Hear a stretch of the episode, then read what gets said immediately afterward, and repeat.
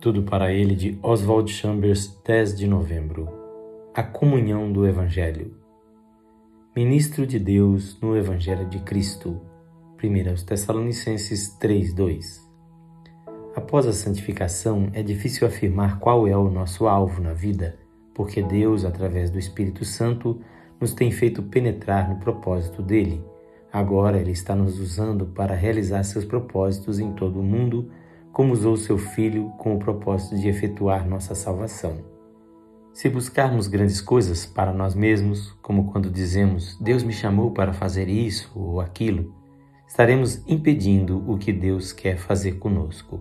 Enquanto estivermos buscando nossos interesses pessoais ou um objetivo determinado, não conseguiremos identificar-nos com os interesses de Deus.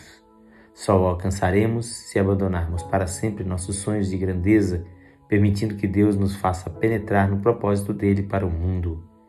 E como nossos caminhos serão determinados pelo Senhor, nunca poderemos entendê-los. Precisamos aprender que o alvo para a nossa vida vem de Deus, não de nossa própria vontade. Deus está nos usando de acordo com o propósito dele, e tudo que ele nos pede é que confiemos nele sem nunca nos queixarmos. Oh Senhor, como isso nos faz sofrer!